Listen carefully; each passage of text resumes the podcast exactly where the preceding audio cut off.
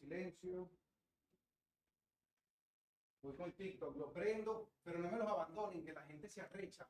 No estás muteado, ¿qué no, no, usted, no, no? no estás muteado. ¿sí? ¿Ah? No estás muteado. El video.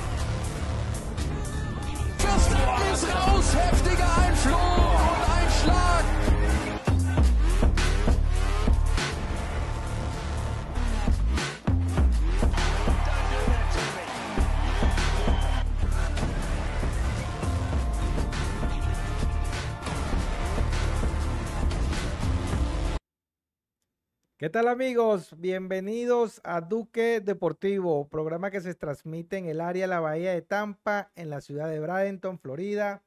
Hoy trajeado con la selección con la camiseta de la selección nacional de fútbol, la famosa Vino Tinto, que mañana se enfrenta en la primera fecha de la eliminatoria suramericana al Mundial de, de Canadá, Estados Unidos y México del año 2026, que se va a celebrar por aquí, por estas tierras.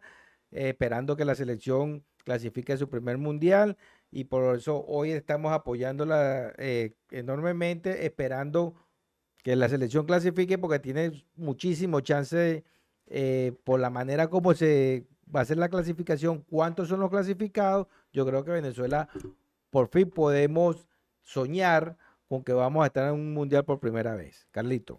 Sí, como tú decías, yo creo que esta es la mayor posibilidad que ha tenido Venezuela en todos los años, ya que recordemos que esta va a ser la primera Copa del Mundo eh, en tener 48 países, va a ser la Copa del Mundo, la Copa del Mundo va a seguir así, 48 países desde el Mundial de 2026, México, Estados Unidos, Canadá, donde ampliaron eh, los cupos para todos los continentes, el que más este, se ha beneficiado es el, el de Asia, porque en vez de 4 van 8 en la Conmebol solamente hay un cupo de, hay dos cupos de más, uno, este, uno directamente y otro de repechaje. En Europa, si no me equivoco, hay 10 más y en África son 5 más.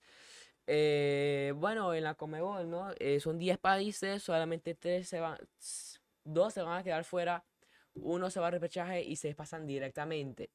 Eh, al final del programa vamos a estar diciendo nuestras predicciones, ya que la Comebol va a ser la primera, el primer continente en, este, en disputarse las eliminatorias para el Mundial 2026. Bueno, queda, vamos a dejar la, el tema de la Vinotinto de las eliminatorias al Mundial de Suramericana, la vamos a dejar para el final y vamos a dar una pregunta en el aire para, para discutirla también al final del programa. ¿Creen ustedes que la selección de Venezuela va a clasificar por primera vez al, al Mundial de Fútbol que se va a celebrar dentro de tres años? ¿Qué tal la pregunta? Vamos a discutirla, quiero escuchar sus comentarios, porque de la manera como está diseñado, cuál la cantidad de, equipos que van a clasificar y, el repechaje, solamente tres equipos van a quedar sin chance alguno. Creo que la selección venezolana se le abre nuevamente una posibilidad, como, sucedió cuando el, Mundial fue en Brasil, que tuvimos a punto de entrar en, el repechaje y después disputar un mundial. Ahorita prácticamente este, tendremos que buscar eh, meternos entre los siete primeros lugares para después soñar con el, con el mundial. Entonces, la pregunta es, ¿ustedes creen que la selección venezolana tiene chance real de clasificar al mundial próximo dentro de tres años que se va a celebrar en Canadá, Estados Unidos y México? Bueno, espero ver su comentario. Dime, Carlos, ¿qué tenemos para hoy en Plato Fuerte? Bueno, el Plato Fuerte ya lo acabas de mencionar. Vamos a estar hablando sobre las eliminatorias de la Conmebol, ¿verdad? Pero también, como hemos estado fuera una semana, hay mucho, pero mucho contenido deportivo que no hemos perdido estas últimas dos semanas, empezando con el Gran Premio de Estados Unidos, que es el último Gran Slam del año, si no me equivoco. Eh, primero tuvimos el, el abierto de Australia que ganó Djokovic, luego Roland Garros que ganó Djokovic. Luego, eh, ¿qué tuvimos después? Wimbledon, que ganó Alcaraz, y ahora se están jugando, ya tenemos una semifinal confirmada al Gran Premio de Estados Unidos. La primera semifinal que tenemos ya confirmada es la de Djokovic contra Shelton. Y eh, el día de hoy ya Bedev, el ruso, ya se clasificó a la otra semifinal y está esperando en el duelo de Alcaraz o Zverev para ver quién juegan con ellos el día eh, domingo, el día, el día viernes y el día, el día sábado, el domingo se juega la final. lo más probable es que jueguen la final sería Djokovic Alcaraz, este, repitiendo en las finales, como en los últimos dos este, Grand Slam. Eh, si gana Djokovic, eh, la cuenta sería 3, 3 contra 1 sobre los Grand Slam que ganó este año. Si gana Alcaraz, serían 2 para cada uno. Vamos a ver qué pasa. Tal vez, Djokovic, tal vez Alcaraz no llegue a las semifinales hoy, o tal vez uno de ellos no llega a la final para el día domingo. Eh, ¿Qué se espera de esto? Como dije antes, un Djokovic Alcaraz en la final. Una, una final que dure cuatro horas como en Wimbledon. eh, una final muy disputada, ya que vemos que Alcaraz cada vez este, viene más en su vida y Djokovic, aunque la edad también ya le está pegando, todavía sigue demostrando que está en el número 2 en el ranking, no es por algo, no, es por cualquier casualidad, eh, sin duda alguna de los mejores tenistas de, la historia junto a Federer y con, Nadal. Eh, Alcaraz, si sigue así, si las lesiones no los afectan tanto como lo está afectando al principio de esta carrera, de su carrera, o sea, su joven carrera, eh, yo creo que tiene un gran potencial para meterse entre los mejores tenistas de toda la historia. Carlos, entonces no hay chance, los demás equipos, los demás jugadores no tienen chance con Djokovic y, y Alcaraz ahorita, Carlos. Bueno, me acuerdo que, ¿dónde fue? En Australia, donde el noruego Rook se metió en la final contra Djokovic, la perdió pero esa fue la única vez que ninguno de los que no se disputaron una final entre ellos dos, porque Alcaraz recuerda que se había perdido el Gran Premio de el Abierto de, Australia por una lesión que venía ya desde el Gran Premio de Estados Unidos. Entonces esa fue la única vez y fue Rook que ni siquiera pasó a los cuartos de final. Sí, pero hubo una final que no ellos no compitieron eh, porque Alcaraz estaba, estaba lesionado, ¿no? Ya que fue el gran premio del abierto de Australia, que acaba de decir que se metió contra Djokovic. Exactamente. Entonces, o sea, eso, esos jugadores no están dejando para nadie, Carlos. No, pero por lo mismo, porque también como ser este, los favoritos, vea, se ponen en diferentes escuadras del, del, no, claro, del, sorteo para que se enfrenten en la final. Claro, porque eh, así es que, así es que se, también por la clasificación de ellos, ¿no? Pero también te digo una cosa, ellos, ellos lo ponen así para que se enfrenten en la final. Pero también ellos siempre ganan todos sus juegos. Mm, Entonces, por eso que se enfrentan, por eso es que siempre están metidos en la pelea y siempre están, se enfrentan en la final ellos dos. O sea, lo que quiero decir es la supremacía que tienen esos dos tenistas con el resto. Sí, bueno, es que también ahorita la competición tampoco está tan, tan alta como años anteriores donde teníamos tres, ¿verdad? Este, incluso cuatro si ponías a Del Potro ahí, ¿no? Pero eh, con Federer, eh, Nadal y Djokovic. Solamente tenemos estos dos. Eh, a veces tenemos una sorpresita por ahí, pero mm, si dices Alcaraz, Djokovic en la final, no estás tirando ningún batacazo, no estás yendo por lo seguro. Entonces vamos a ver cómo termina, vamos a ver cómo se, si se definen las semifinales como debería de ser Djokovic, Selton ya está confirmada y Medvedev contra Alcaraz o contra Cervez, que aunque suena un rival poco desconocido, puede dar la sorpresa, lo he visto jugar y realmente saca unos saques bastante potentes, bastante fuertes, bastante rápidos, entonces no me sorprendería si se le pone complicado al español. Bueno, si no se le sale entonces una rueda a la carreta, debería estar estos dos señores nuevamente eh, disputando la final del, del abierto de los Estados Unidos. Sí, señor, sí, señor. Eh, ahora vamos con la Fórmula 1, donde en estas dos semanas hemos tenido dos grandes premios, que fue el de Zandvoort, el de Países Bajos, y el tan icónico circuito de Monza eh, en Italia. Eh, en Holanda, dijimos en el programa antes de, de, despedirnos que se tenía pensado lluvia. Llovió el día sábado, no lo suficiente porque si no me equivoco en la Q3 tuvimos este tuvieron este, neumáticos suaves neumáticos blandos, pero en las primeras dos este, cualificaciones y en las prácticas se tuvieron este, intermedios o en caso de una lluvia bastante fuerte, aunque el pavimento estaba muy mojado, extremos de lluvia.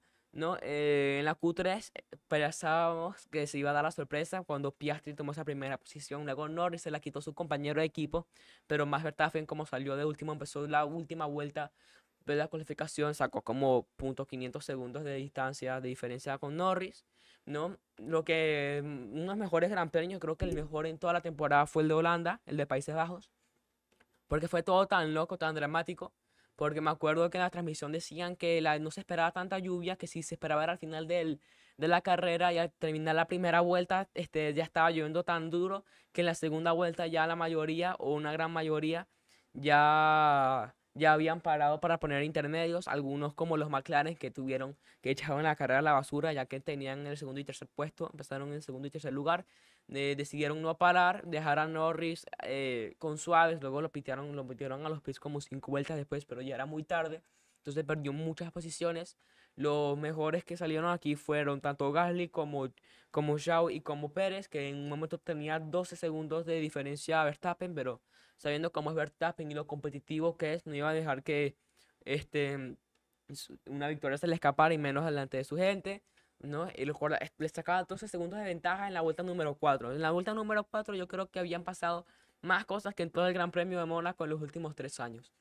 Eh, un Gran Premio muy entretenido, muchos adelantamientos, aunque no es un, es un es una pista bastante difícil de adelantar, es una pista bastante técnica, las zonas de DRS no son tan, no son tan efectivas. La más efectiva sin duda fue la primera, en la, recta principal, donde tiene la curva bastante amplia, la última curva bastante amplia, y ahí es donde se una curva de alta velocidad, entonces activan el DRS bastante temprano.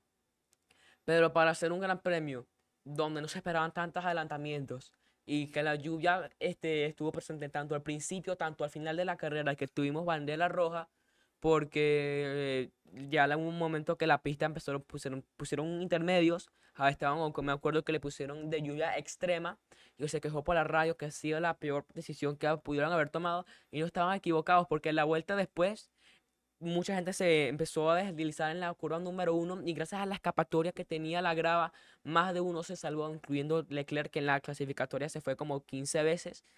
Y al principio tuvo un contacto con Piastri, si no me equivoco, o con Russell. Y en el plan, en, el plano, o sea, que en la, la Fórmula 1, los Fórmula 1 tienen un plano de madera, ¿verdad? Para tener más carga aerodinámica y tenían unos daños increíbles. Luego también tuvo un contacto, tuvo este daños en, en el alerón delantero, entonces terminó retirándose como a la vuelta número 37. Y más que todo eso, Richardo también va a estar fuera por unos grandes, por bastantes grandes premios, pero ya que en la práctica número 2 tuvo una colisión y se terminó rompiendo la muñeca. Se va a perder, se tiene esperado que vuelva en Japón o en Singapur, pero ahorita lo que le está, lo que le está reemplazando es Liam Lanson, el piloto de reserva, que no lo está haciendo nada mal, no ha sumado ningún punto, pero parece un piloto de reserva en el peor monoplaza de toda la, de toda la parrilla, no lo está haciendo nada mal. Y la, la carrera terminaría así, con Verstappen de primero, Alonso que se hizo una muy buena carrera de segundo, Gasly, que esa lluvia lo benefició mucho, la estrategia lo ayudó mucho, Checo Pérez terminó cuarto, ya que tuvo una penalización, ya que este estaba sobre el límite de velocidad en los pits. Eh, Carlos Sainz quinto, Hamilton sexto, Norris séptimo, que pudo terminar mucho más arriba si la McLaren no hubiese hecho una estrategia tan mala. Albon, que Albon está haciendo una muy buena temporada con el Williams. Ya recordemos que el Williams tiene una de las mayores velocidades puntas cuando estamos en las rectas. El Williams está haciendo muy bien en comparación al año pasado. Parece otro, otro monoplaza diferente. Muy bien el Williams. Eh, Piastri noveno y Ocon décimo para, para sumar un, un fin de semana muy bien para el equipo Alpine, ya que tenían muchos este, grandes premios fracasando. Luego la semana siguiente, la semana pasada, tuvimos el Gran Premio de Italia, eh, donde teníamos muchas sorpresas, ya que Carlos Sainz terminaba primero, era la primera vez que un Red Bull no estaba en la pole, acompañado de Verstappen y de Leclerc. Entonces la Ferrari tenía una estrategia perfecta, tenían el sándwich para hacer la Verstappen, eh, una carrera también muy entretenida, estas dos este, carreras yo creo que fueron una de las mejores, si no las mejores de todo el calendario. Eh, en el Monza, como se tiene esperado, Monza es un tiempo de velocidad, entonces muchos adelantamientos. eh, más que todo en la punta, Carlos Sainz defendió muy bien a Verstappen, muy buena carrera del, del madrileño, pero más Verstappen es más Verstappen, porque lo que le está salvando a la, más Verstappen decía en la radio que lo que le está salvando la, la Ferrari es la velocidad en punta, que es el monoplaza con más velocidad punta que hay en toda la parrilla. Creo que llega a 381 kilómetros con el DRS de punta, una locura. Y hizo que Sainz no tenía el DRS en Verstappen. Entonces Verstappen con DRS todavía no lo podía alcanzar. Eh, Verstappen lo logra ra- este, adelantar ya que eh, Sainz bloqueó la rueda derecha eh, delantera, eh, entrando en la 1 y saliendo de la 2 y eso pierde mucho tiempo. Además que sobrecalentó el, el neumático. Incluso estaba a la par, pensábamos que iba eh, Sainz a, a todavía quedarse en primer lugar, pero Verstappen, sabiendo cómo es, frenó un poco tarde en la 4 para meterse en la 5 y salir con muy buena velocidad. En la 7, de resto, Checo Pérez, tremenda carrera del mexicano, saliendo séptimo, terminando segundo, adelantando a cualquiera. Russell le jugó muy buena defensa en las primeras vueltas, pero con ese Red Bull es muy fácil sus adelantamientos, pero muy bien el británico que tampoco se lo dejó fácil y un Mercedes que me sorprendió en el Monza porque sabemos que circuitos es que son de velocidad alta no le va tan bien. Aston Martin se tenía pensado que no iba a ser una buena carrera porque como Mercedes eh, los circuitos de alta velocidad no son para ellos, pero Alonso hizo bien, y lo hizo muy bien, se metió en los puntos, no el caso de Lance Stroll, que se Hijo, tiene... ¿te, te puedo, te puedo hacer una pregunta? ¿Qué? Eh, la, la Fórmula 1 te apasiona, ¿verdad? Sí, sí, sí, sí, me apasiona full. Es notable. Sigue, hijo, sigue, disculpa. No, como este, hay rumores que se dicen que Lance Stroll podría dejar la Fórmula 1 porque se quiere meter a jugar al tenis, o a una cosa toda loca, ¿no? Porque el papá pagó millones para meter al hijo en la Fórmula 1 para que el hijo ahora se vaya a ir a jugar tenis, pero solamente son rumores. Y el Gran Premio de Italia terminaría así, con Verstappen, Checo, eh, Verstappen, Checo, Carlos Sainz, que llega al podio, una Ferrari, recordemos que el año pasado eh, Leclerc terminó segundo, ahora termina en tercero, Carlos Leclerc, Russell quinto, Hamilton sexto, Albon de nuevo, muy bien Albon sumando puntos para la Williams, Norris de octavo, Alonso noveno, que para hacer este, que se esperaba menos para un Aston Martin, que como dije antes, en los circuitos de, de alta velocidad los Aston Martin no le van nada bien, y Valtteri Bottas sumando puntos eh, para un Alfa Romeo, que recordemos que este va a ser el último año de Alfa Romeo en la parrilla, ya que el año que viene va a ser repasado por BMW. Bueno, eh, hablando de, de la Fórmula 1 y guardando la distancia, eh, Verstappen y Pérez están como Alcaraz y Djokovic en el, en el, en el tenis. No están dejando para nadie. Eh, y se ve claro que ya Verstappen va a ser campeón por tercer año consecutivo. eh, la Red Bull va ca- campeón de la escudería nuevamente, porque en el mes que hubo de receso, los demás eh, escuderías, los demás equipos no lograron hacer sus ajustes para hacerle competencia al equipo de la Red Bull. Entonces, está más que claro que Verstappen va a ser nuevamente el campeón por tercer año consecutivo en detrimento de la Fórmula 1. O sea, bien por ellos porque tienen la supremacía y nadie lo ha podido superar y nadie lo ha podido igualar, pero para el espectáculo no creo que es lo más conveniente que un, eh, un equipo domine eh, tan fácil esta la máxima categoría del automovilismo. Entonces, esperemos que las demás carreras eh, sigan con su fecha de calendario, pero en lo particular ya pierde bastante interés seguir por lo menos este año la Fórmula 1. Dime, Carlos. Bueno, los gran premios realmente que hemos tenido después del parón veraniego han sido de los mejores este, de todo, de todo el año, con Australia, tal vez Bahrein, ¿no? Este, incluso eh, Cataluña, eh, España. Eh, unos gran premios muy emocionantes, más que todo el de Holanda, el de Países Bajos, porque la lluvia, eso, cuando la llu- lluvia llega a la Fórmula 1, que no es tan, tan dura, porque sabemos que cuando empieza a llover bastante dura, la FIA decide poner bandera roja, porque esos neumáticos Pirelli sacan mucho splash y no, los, los pilotos no ven nada. Y bueno, Verstappen le saca casi 150 puntos a Pérez, que es el segundo, y Pérez le saca 59 puntos a Alonso, que es tercero. Entonces se podrán imaginar la diferencia que Sí, tiene. muy notable, tiene Red Bull, sí. muy, pero muy notable la diferencia que tiene el Red Bull con, con el resto de, de los demás equipos. Luego Hamilton está a, a, 6 menos que Alonso porque eh, el Aston Martin ha sido más irregular que el Aston Martin. Luego tenemos ambos este Ferraris con 117 puntos del, de Sainz y 6 más abajo tiene Leclerc con 111.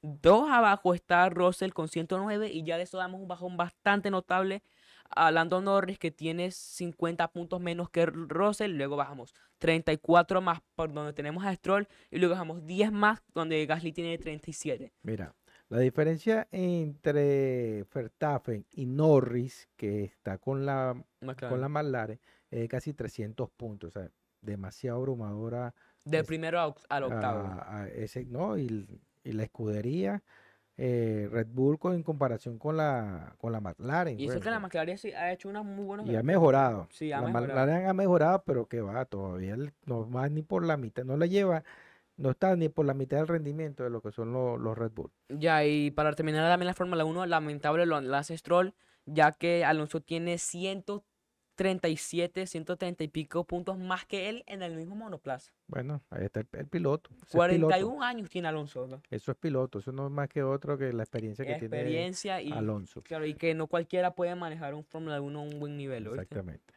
Bueno, señores, vamos, seguimos en nuestro próximo, nuestro próximo punto es el Mundial de Básquetbol que termina el domingo. Eh, fue un mundial eh, bastante colorido, con mucha sorpresa. Eh, pero a nivel de, clasificación, lamentablemente para la selección venezolana de, de básquetbol venezolano, no, no ganó ni un solo partido, llegó de última en el Mundial. Ha sido la, la actuación más decepcionante que ha tenido la selección venezolana de, de básquet, no ganó uno, Ni con eh, Verde. eh, realmente decepcionó. No pensé nunca que iban a, a- a- iban a tener este tipo de participación. Ya es momento ya de renovar varios jugadores. eh, no tenemos un- realmente un jugador que se haga sentir en la pintura. Y por ahí fueron la, la falencia. Y, y también realmente creo que viene un cambio importante a nivel de técnico y, el cambio generacional, pero es que no se ve a simple, no se ve ahorita en lo inmediato un, una cama de jugadores que tú digas, mira, estos jugadores van a ser el relevo de la selección nacional de, de- básquet. Eh, bueno, digno que clasificaron al mundial, supieron hacer los, los partidos para lograr ese cometido, pero llegaron allí y, y se dio, o sea, fue evidente que Venezuela no estaba al nivel de, de lo que era el torneo. Y lamentablemente no ganó ni uno. Y lo que hizo fue cada día, cada juego lo que hicieron fue como ir eh, bajando su nivel de juego. Y bueno, eh, la federación debería ya tomar cartas y saber cuáles son los jugadores que ya están, al- ya están para dar un paso al costado y empezar nuevamente con la formación de nuevos talentos. El, como dijimos hace dos semanas, eh, un- no iba a haber sorpresa, hubo sorpresa, pero no a estas instancias finales porque quedó Estados Unidos, quedó Serbia, quedó Canadá y la que pudo haber sido la sorpresa es Alemania. No, no esperaba Alemania tan No fuerte. esperábamos eh, estar Alemania metido entre los cuatro finalistas. Se me coló. Le va, le va a tocar enfrentar a los Estados Unidos, que yo lo estoy dando como campeona, y Serbia va a jugar contra Canadá, que es el equipo que Carlos está dando de campeón. Entonces quedan esos cuatro equipos. Esperemos que gane Estados Unidos y Canadá para que nuestros pronósticos nuevamente vuelvan a chocar en la final. Yo estaré dando Estados Unidos y Carlito estará dando Canadá. Eh, Letonia, Lituania fueron unos, unos dignos rivales, como siempre, países bálticos, cuando eran la Unión Soviética, eran los los que aportaban más jugadores a la selección soviética. Letonia sin Porzingis y Lituania sin Sabonis. ¿eh? Exactamente. Y, Y casi se meten en la semifinal. Eslovenia, bueno, se metió hasta semifin hasta cuarto de final, pero ellos pierden contra el Canadá. equipo de Canadá, que es un duro. Canadá debería estar metido en la final junto a Estados Unidos para definirlo el domingo. Vamos a ver qué pasa. Dime, Carlos. No, no, como decías, ¿no? Letonia y Lituania jugaron un muy, muy buen básquet. Francia, la decepción también, se quedó fuera en, en, en la primera fase de grupos. Yo, yo decía que el equipo de Francia no era tan fuerte como el de años pasados, que el equipo italiano también este, demostró más de lo que yo pensaba, ¿no? Que el equipo alemán con Dennis Schlüter, ¿no? Este, con Zeiss, con el Franz Warner, el, el de los Orlando Magic que tuvimos la oportunidad de verlo, eh, y unos jugadores también de rol de, que juegan en la Liga ABC. España también se quedó fuera, ¿no? Eh, más que todo, lo que habíamos dicho ya pasó, ¿no? Que la España no era tan fuerte, que eh, la Francia no es la misma Francia de antes, ¿no? Que estos cuatro países, que Eslovenia no se metió porque juega contra el, campeón que yo dije y uno de los más favoritos que hay, ¿no? Porque eh, realmente vimos como Dylan Brooks paró a Luka Doncic cuando lo, cuando lo, lo, lo defendió.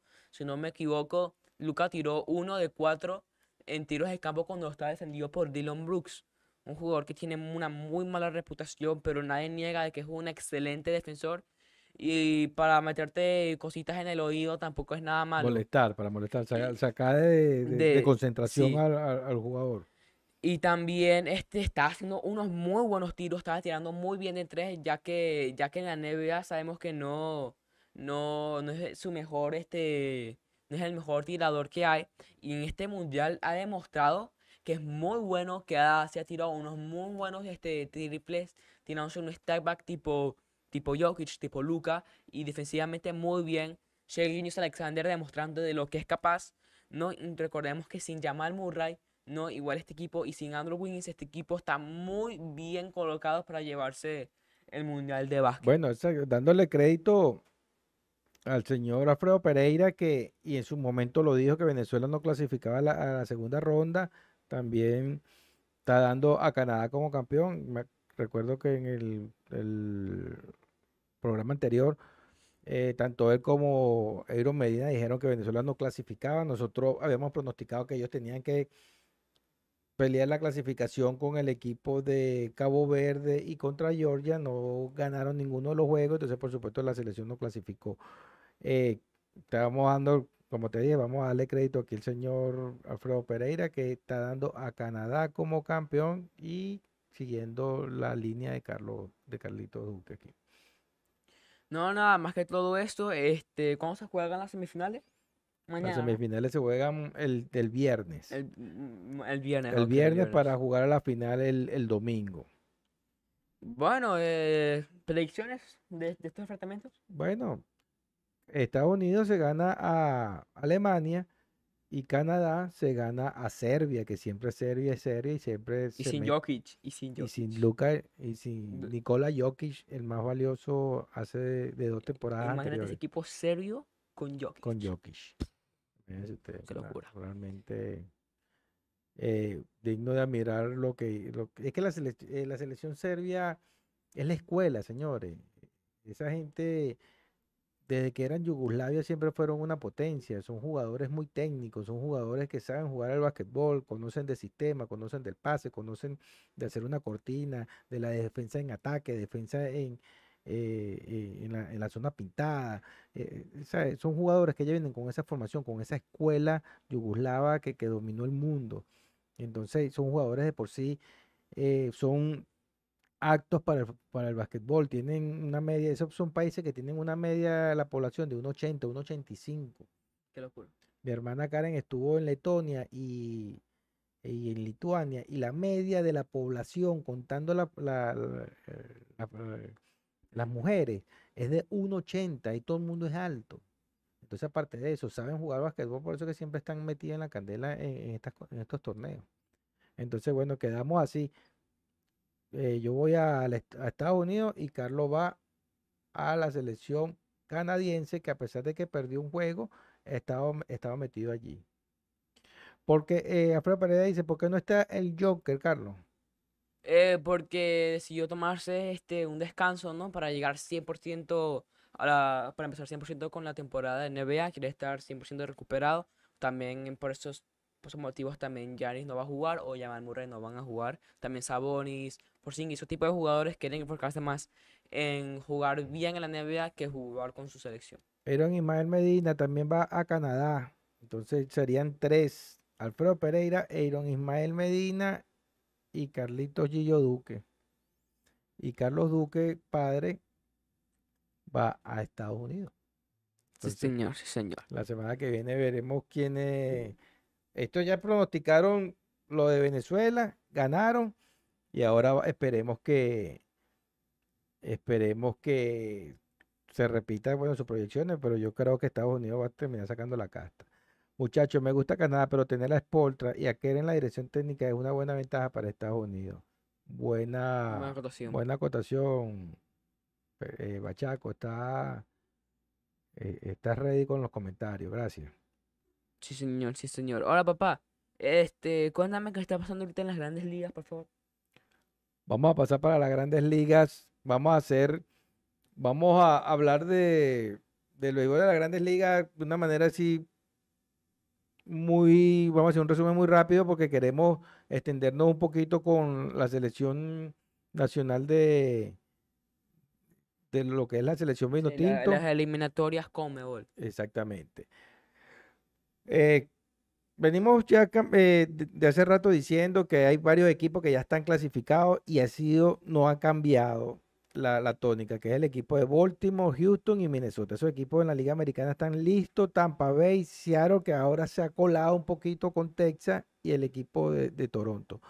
De esos equipos no sale la clasificación. Texas ha tenido un bajón muy grande después que jugó muy bien durante toda la temporada ahorita viene fallando el equipo de Texas y el equipo de los marineros ha subido. El que ha bajado de todo esto es el equipo de Toronto, pero todos están allí pegados entre Seattle, entre Seattle, Texas, Toronto y el mismo equipo de, de Houston, señores. Ahí todo el mundo está parejo. Ahí todo el mundo está parejo. eh, creo que al final el equipo de, de Houston, como, como el, el- macho de la Liga Americana, debería clasificar sin ningún tipo de problema. Eh, bien por Baltimore, el equipo de Minnesota, a pesar de, de ser el más débil de todos los clasificados, le sacó ya cinco de ventaja al equipo de Cleveland, que ya prácticamente abandona la liga, la, división central de la Liga Americana. Entonces, repito, Baltimore, Houston, Minnesota, Tampa Bay ya clasificado, el equipo de aquí del área, Seattle, Seattle, Texas y Toronto peleando por dos, por dos puestos para el comodín de la Liga Nacional, de la Liga Americana. En la Liga Nacional, Atlanta como el mejor de las grandes ligas, ese es el mejor equipo que está jugando béisbol ahorita en las grandes ligas. eh, cómodo en la punta, los Dodgers en, en su división, Milwaukee. Y en el comodita Filadelfia, los Cubs. Y ahora, lo que van a pelear por un puesto en el comodín serían Cincinnati, Miami, Arizona y hasta el mismo gigante de San Francisco. Entonces serían cuatro equipos para un, para, para un puesto en el comodín. Entonces sería Cincinnati, Miami, Arizona y San Francisco. Ahí nada está decidido. Eh, quedan todavía 23 juegos. Hay equipos ya que están clasificados, como ya se lo dije. Parte como gran favorito el equipo de los Bravos de Atlanta. Es el equipo que yo veo que está mejor armado de todas las grandes ligas. Debería de, estar disputando la Serie Mundial. Y por el lado de la americana, veo al equipo de los Astros de Houston. Felicitaciones ayer. José Altuve metió tres jonrones, el que fue nuestro personaje del día en el programa anterior. Metió tres jonrones contra los Rangers de Texas. Eh, eh, bueno, lo que sigue es llenándose de gloria ese pelotero. Pelotero, ya bueno, ¿qué se puede decir ya que no se dijo en el programa anterior? Ayer la sacó tres veces. Luis Arraez, segurísimo va a ser campeón bate de la liga. ¿Ha mejorado ya? ¿O porque venía de? Sí, venía bajando, pero estaba teniendo 3.55. Se ha mantenido durante toda la temporada por sobre 3.50. ¿Y. Freeman cuánto tiene? ¿Ah? ¿Freeman cuánto tiene? Freeman bajó a 3.35, faltando 23 juegos. Es muy difícil que, lo, que, lo, que ya eh, Luis Arraez pierda la corona de O sea- bateo. y se va a convertir en el primer pelotero de todas las grandes ligas en ganar dos coronas de bateo en dos ligas distintas en dos años seguidos. Señores, digno de admirar ese jugador y ese pelotero del Magallanes y que, y que es del estado de Yaracuy, exactamente de la ciudad de San Felipe. Entonces Luis Arraez subió y, y Freeman bajó entonces. No, lo que hizo fue como mantenerse. Arraez se mantuvo. No, porque él está en, en, en t- tres, ¿qué? 70. 340. tres- tre- No, no, él viene bajando, él Claro, viene claro, bajando, él viene bajando de 390 a 350, que todavía no Estaba es bastante. 3.90. Entonces está en 350 y vino, subió un poquito Friedman, pero ya Friedman lo agarró nuevamente el nivel de 330, que es lo que él siempre ha bateado por lo general, y Luis Arraez se ha mantenido en 350. Ya, ya, ya. Entonces, pero ya no creo que pierda la corona de bateo. Llegó un momento que tuvo por 9 puntos y, y eh, también Ronald Acuña estuvo metido allí. Ronald Acuña, señores, 23 juegos, 8 jonrones le quedan para lograr el 40-40. ¿Lo Hay chance posible? todavía. ¿Lo ves posible? Sí. Hay chance, hay chance, pero tiene que ahora hacer un swing más largo. Se convirtió en el primer pelotero en toda la historia de las grandes ligas en batear 30 jonrones y robar 60 bases. Firme, firme aspirante para ser el más valioso de la liga. Ese caballero ahorita para mí es el mejor pelotero que tiene el béisbol. El béisbol de las grandes ligas se llama Ronald Acuña de, del- de la Sabana, allá en el estado de La Guaira. eh, orgullo nacional, orgullo de Venezuela, orgullo latinoamericano, orgullo caribeño.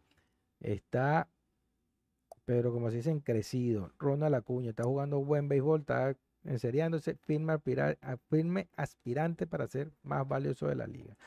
Entonces, esos son los pronósticos. La semana que viene seguimos eh, profundizando más para saber cuáles son los lo que van a quedar clasificados al final.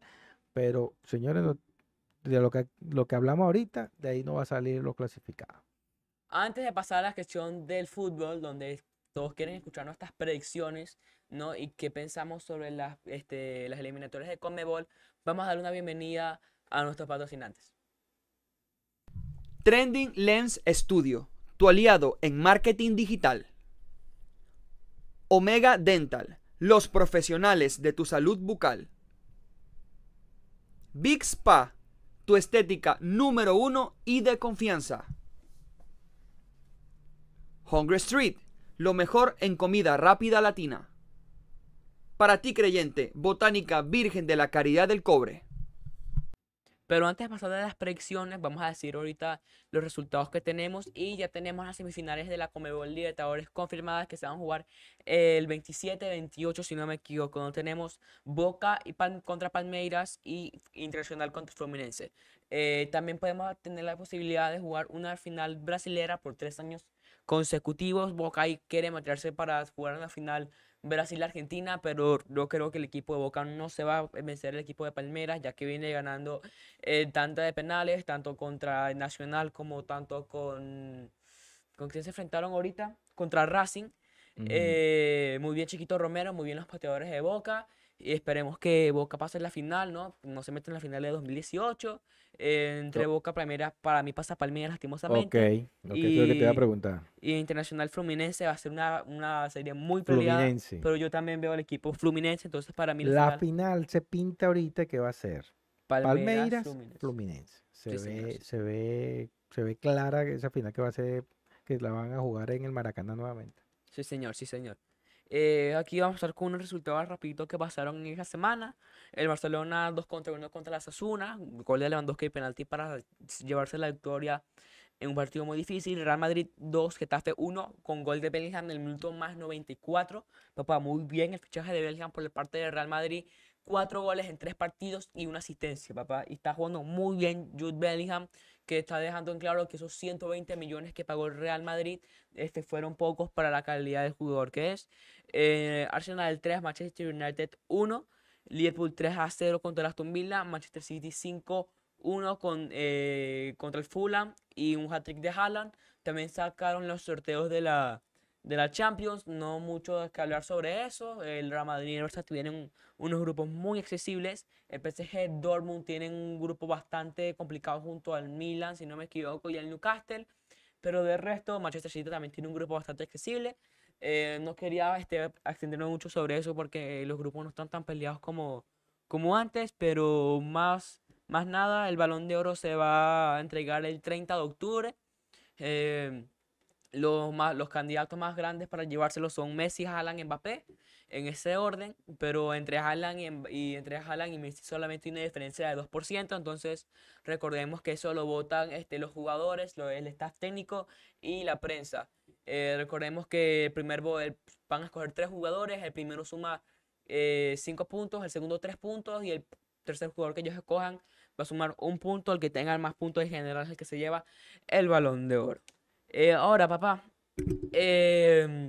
don- lo que esta gente estaba esperando, ¿no? Sí, bueno, dejamos, dejamos una pregunta en el aire, vamos a responderla. eh, vamos a, a- a- nuevamente a decirla. Eh, ¿creen ustedes que la selección venezolana va a clasificar a su primer mundial de fútbol que se va a celebrar dentro de tres años en Canadá, Estados Unidos y México?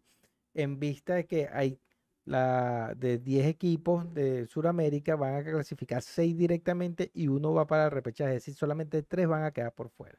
El, señor Alfredo Pereira hizo un comentario aquí interesante.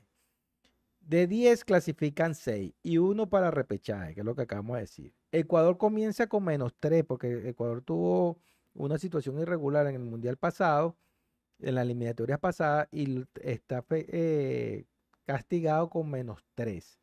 Con todo y eso, no hay posibilidad, y mucho menos teniendo a Rondón, Rincón y Rosales de titulares. Eso lo dice el señor Alfredo Pereira. Particularmente, eh, sí tengo, ¿cómo te digo? Comparto en cierta manera la opinión de, Alfredo Pereira, pero yo no creo que eh, ni Rosales ni Salomón lleguen al final de las eliminatorias. Claro, ese era un punto que yo quería Entonces, aclarar. ahorita ellos están empezando con esos jugadores y el mismo Rincón. Porque el mismo Rincón le va a hacer el puesto a, a, a Yangel. Entonces, ahorita van a jugar esos, esos y van a estar de titulares, tanto Salomón como Rosales como, como Rincón. Pero ellos no van a, no creo que lleguen y si el que va a llegar al final puede ser el Rincón por la posición que juega. Es importante cómo la selección arranque el mundial, que eh, las eliminatorias que empieza mañana, que enfrentan a, Colombia en, en la primera fecha. Si la selección venezolana por lo menos saca tres puntos de seis que van a disputar, porque la segunda fecha le toca jugar en Maturín contra Paraguay, le digo señores que hay chance.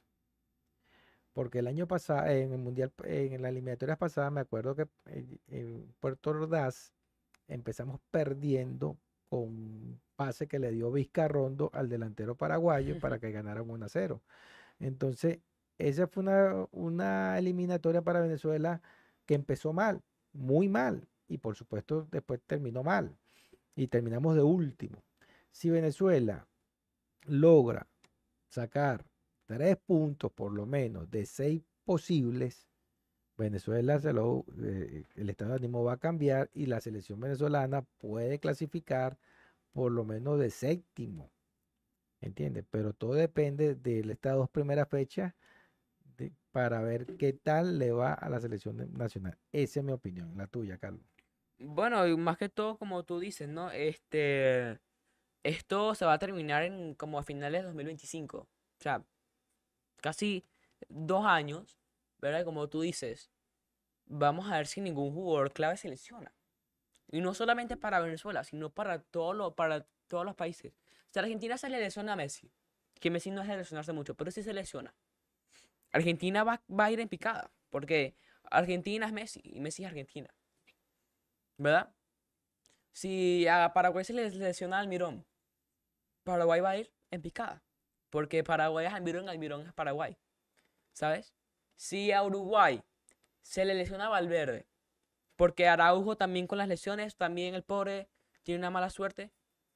O a Darwin Núñez, para Uruguay va a ir así. Entonces, va a ser muy clave cómo los jugadores se mantengan por esta, por este, convocatoria FIFA, ¿verdad? Por este parón FIFA que hay. Vamos a ver cómo llegan a la Copa América. Que eso es otro factor que nadie está hablando. Porque yo creo que como quede la Copa América, va a quedar la- las, la- las eliminatorias. Aunque la Copa América se va a jugar también con, con algunos países de la CONCACAF. Ahí también se va a comparar el nivel de ambas confederaciones. ¿no? Y comparar dónde está, con, cómo está una selección con- jugando contra otra, ¿no? Para ver como el nivel de cada selección. ¿Quiénes son los fijos, Carlos, en el Mundial? Mm, en por Conca- Sudamérica, por Sudamérica. No, bueno, antes de entrar a Sudamérica, en CONCACAF van a llegar seis, porque ya los tres grandes justamente van a ser los organizadores del Mundial. Entonces, quitan esos tres grandes y ponen otros tres países de CONCACAF. Entonces, CONCACAF va a llevar seis. ¿No? Em, esta convocatoria va a estar difícil, ¿verdad? Para Venezuela, porque recordemos que Solteldo está lesionado. Eh, también lleva lesionado también de bastante tiempo. No, em, Rondón en River está comiendo bastante banca. Entonces, no, este, yo veo, este, por lo menos un empate contra Colombia, yo lo veo bastante factible, ¿verdad? Pero lo más probable es que Venezuela pierda contra Colombia. Lo que pasa es que Venezuela siempre le juega bien a Colombia. ¿no? Ya, ya, ya, eso de, también de- algo, pues, de toda la vida. De toda la vida Venezuela siempre se le ha crecido a Colombia. Inclusive tengo amigos colombianos que me lo han dicho. Mira, mira, Venezuela yo no sé qué le pasa contra Colombia, pero siempre le, le- le saca los partidos. Claro, también una Podemos Colombia aspirar a, a, un, a, una, a un empate. o, o un, a un- una victoria 1 a 0. Porque Colombia, aunque sí es verdad que tienen a Lucho Díaz jugando un muy buen fútbol, Tremendo jugador. Luis Díaz jugador muy infravalorado, no hablan mucho de él. Y Cuadrado ya no está en sus mejores años, pero más yo creo que en Venezuela no hay nadie que pueda Bueno, parar a Luis Díaz, ¿eh? De Colombia, de la vieja guardia que es Jerry Mina, Cuadrado, Sin embargo, James Rodríguez. James creo que no fue convocado, ¿eh? Sí, está Sí, convocado. James convocado. Aquí dice Alfredo, Soteldo ya está ready, confirmado por su equipo. Sí, pero no está. en los no últimos cinco juegos Colombia ha ganado tres y dos empates. Sí, pero, dice. pero no está convocado, ¿eh? Soteldo no está convocado para mañana. No. ¿Qué sabes tú de esto, Bachaco, por favor? Aquí está la, convocatoria y no, y no lo veo que Soltero. Las eliminatorias son dos años, puede pasar muchas cosas, lesiones y milagros. Argentina es un equipazo sin Messi, lo acabas de decir, ¿no? Pero es que no, no puedes esperar los mismos resultados con y sin Messi. No, yo no estoy diciendo que no sea, que no sea un equipazo. Pero con Messi pueden terminar segundos, pero sin Messi. Y también cuan- depende cuánto tiempo, si Messi estaría fuera, cuánto tiempo dura Messi. De- en Colombia, de los, de los caballos, de los viejos, de la vieja Ah, no, escuela, so- solo va a ser titular cuadrado, dice aquí Pereira. Alfredo Pereira. Ahora, Venezuela eh, puede aspirar a un empate, no es tan fácil. No es Yo veo, yo, eh, yo veo el equipo. Colombia es superior a Venezuela, hay que reconocerlo. Y Paraguay también. Pero yo- Paraguay yo, también. veo, pero yo veo que Venezuela le puede ganar a le puede ganar a, a Paraguay, ¿no? Yo veo el equipo, el, el, el partido contra Paraguay más difícil que Más contra el difícil que Colombia. contra Sí, señor. Colombia. Ah, bueno. Sí. Mira, hay varias, ah, hay varios equipos que están eh, en reestructuración. Uno es Paraguay. El otro es Chile. Chile ya, la, ya Sí, esa, generación de Alexis, de Vidal, Medel, de Medel, de eh. Bravo, Arangui, eh, el otro que era Bonsay- Bonsayor, eh, Suazo, esa gente, esa Isla. Mauricio Isla, ya, esa selección ya, ya, ya, era una selección fuerte. Ellos están también en reestructuración. El equipo, Perú también. el equipo de Perú también en reestructuración. O sea, eh, ahorita hay como una, un- cambio la, la- un la cambio mi- la misma, generacional. la misma Uruguay, papá. Uruguay no lleva ni a Cavani. Uruguay, No lleva ni a tiene que- Coates, ni a, ni a Suárez, ni a, ni a El Cavani. Cebolla Rodríguez, Cavani, el Suárez, to- toda esa gente ya está- ya- ya, Godín. ya Godín, esa gente ya, Jiménez no va a jugar tampoco. ya, por favor. Entonces, eh, eh, ya, entonces todos están como en esa, en ese proceso. Ahorita todos están en ese proceso. Claro, la cantera de esos de esos equipos, No se de esos países, no se compara con la, con la cantera venezolana. Pero la- el jugador venezolano, ahorita, el que está en la, en la selección de mayores, tienen más experiencia que muchos jugadores que van a debutar ahorita con ellos. Porque ya Yangel, Soteldo, Cáceres, El mismo Otero. el mismo muchacho Otero, el, el otro que es bueno, Jefferson Savarino, ya vienen con, por lo menos con una eliminatoria, son jugadores jóvenes, pero, pero vienen con una eliminatoria ya encima. Entonces ya tienen más experiencia. Yo creo por ahí Venezuela también, señores, le puede, aunque son jugadores jóvenes, pero ya tienen experiencia desde que ¿Y eso que de Córdoba no va convocado, viste? eh, Córdoba, ¿no? Mm, mm.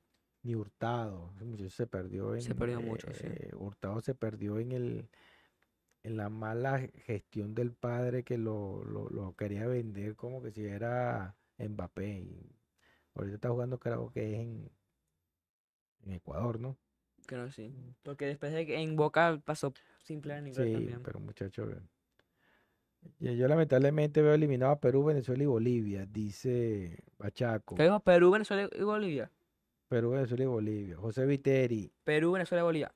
José amigo mío Viteri. personal, José Viteri, tenemos los mismos, tenemos los mismos, este, los mismos pronósticos, ¿yo? Yo aquí yo tengo Venezuela- Venezuela, Perú y Bolivia. En ese, o sea, Bolivia de último, Perú noveno y Venezuela octavo. Eh, José Viteri dice que 1 a 0 Venezuela para mañana, o sea que Venezuela ganándole a Colombia allá en Barranquilla. Bueno. Vamos a ver. Yo voy a dar mis pronósticos aquí, ¿no? Yo veo a Brasil, Argentina, Ecuador, Colombia, Uruguay y Paraguay pasando directamente al Mundial y el equipo chileno este, yendo a la, al repechaje. Venezuela fuera del mundial. Venezuela fue al Mundial. Bueno, vamos a. Se te respeta tu opinión. Yo voy a. Yo, yo veo a Venezuela metido en la candela según como estas dos fechas. Si Venezuela logra clasificar, logra por lo menos eh, ganar tres puntos y se mantiene ahí en, en- a mitad de tabla, seis chances. Pero Son si Venezuela 18 empieza, jornadas. ¿eh? si Venezuela empieza mal, señores, va a terminar mal. Son 18 Sí, jornadas. claro, es bastante extensa, bastante larga. No está fácil, señores, pero hay posibilidades abiertas porque estamos hablando de siete equipos. Siete Sí. equipos. José Martínez sí va convocado, José Viteri. Sí va convocado. Yo, pongo a, a, a José ahorita por encima de Rondón. ¿eh?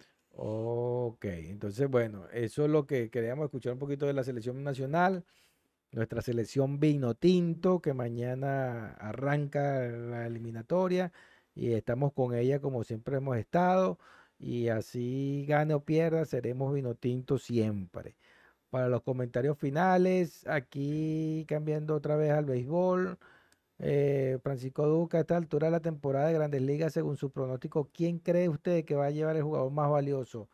Ronald Acuña, sin discusión alguna. Alfredo Pereira, en la liga, en la Grandes Ligas lo más emocionante es la carrera por el, por el más valioso en la nacional. Acuña, Betts y Friedman. Vuelvo a decir, Ronald Acuña debería ser el más valioso de la liga. Si no tengo, no tengo duda de eso. Eh, vamos a agradecer a todos los que estuvieron hoy conectados. Mi querido padre Carlos Duque, Alfredo Pereira, mi bella esposa Criseli Rodríguez, Johnny Enrique, gracias, señor Johnny. Este, siempre atento al programa. Aaron Ismael Medina, Luis Rojas, amigo mío personal, ¿cómo estás, mi hermano? Tengo tiempo sin saber de ti. Eh, Alfredo Pereira, Ricardo Rodríguez, mi compadre Eduardo Guaramato, José Viteri, Martín Ravelo, gracias Martín. Carol y Marvin Duque, allá en la ciudad de, de Raleigh, allá en, en Carolina del Norte. Eh, Gabriel el Gringo, gracias Gabriel por estar hoy detrás de las cámaras.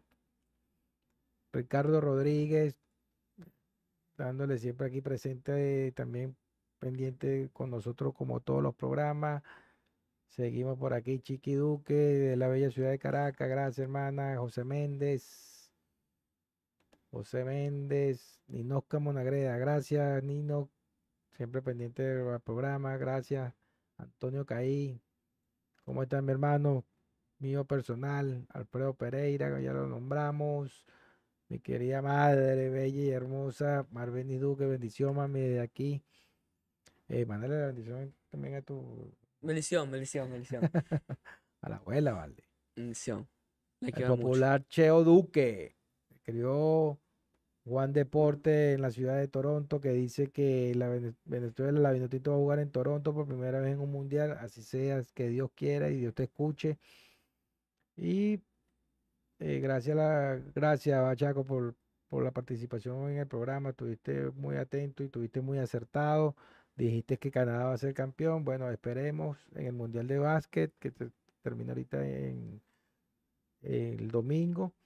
José Viteri, hermano, gracias por, tu comentario. Y Araceli Fuente, hola mi gente, llegando tarde, pero aquí estoy. Saludos para todos, así será. Gracias por el comentario final. Carlito, por mi parte, yo me despido. Comentarios finales. Eh, gracias, Gabriel, por todo. Estamos eh, en vivo por Trending Lines Studio, que nos permite grabar en sus lindos espacios.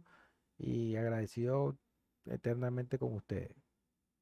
Eh, bueno, papá, felicitaciones por el programa de hoy, muy buen programa, lo disfruté mucho. Eh, muchísimas gracias a todas las personas que se mantuvieron este, conectadas, la gente que escribió en el chat, la gente que le dio like al video, se suscribió, compartió esto con, con amigos que se quieren mantener informados con, con los deportes pero no saben cómo, gente que se quiere mantener informada pero no tiene el tiempo, no sabe dónde o con quién, o gente que solamente quiere aprender de deportes y no sabe dónde empezar. Este es el programa para ellos. Saben que si tienen algún tipo de preguntas, nos las pueden preguntar en el chat y nosotros durante el video los podemos este, responder y sin más nada que decir. Nos vemos la semana que viene con más contenido deportivo a la misma Ya, hora. quiero hacer eh, para cerrar. Chiqui Duque dice, entre la Vinotinto y los tiburones yo vivo con las esperanzas rotas. Pobre ti. Fran Fernández, gracias hermano. No quería irme sin, sin mandarte saludos personales. Gracias por estar pendiente del programa. Oye, la clase de la Fórmula 1 fue lo mejor de hoy. Carlos, te tiraron flores. Señores, hasta luego. Nos vemos la semana que viene con comentarios de la Vino Tinto, comentarios del, del Mundial de Básquet, la, Major League de Béisbol, o sea, de las grandes ligas, que ya está en su etapa final, señores. Hasta pronto, que estén muy bien. Gracias por todo y seguimos viéndonos.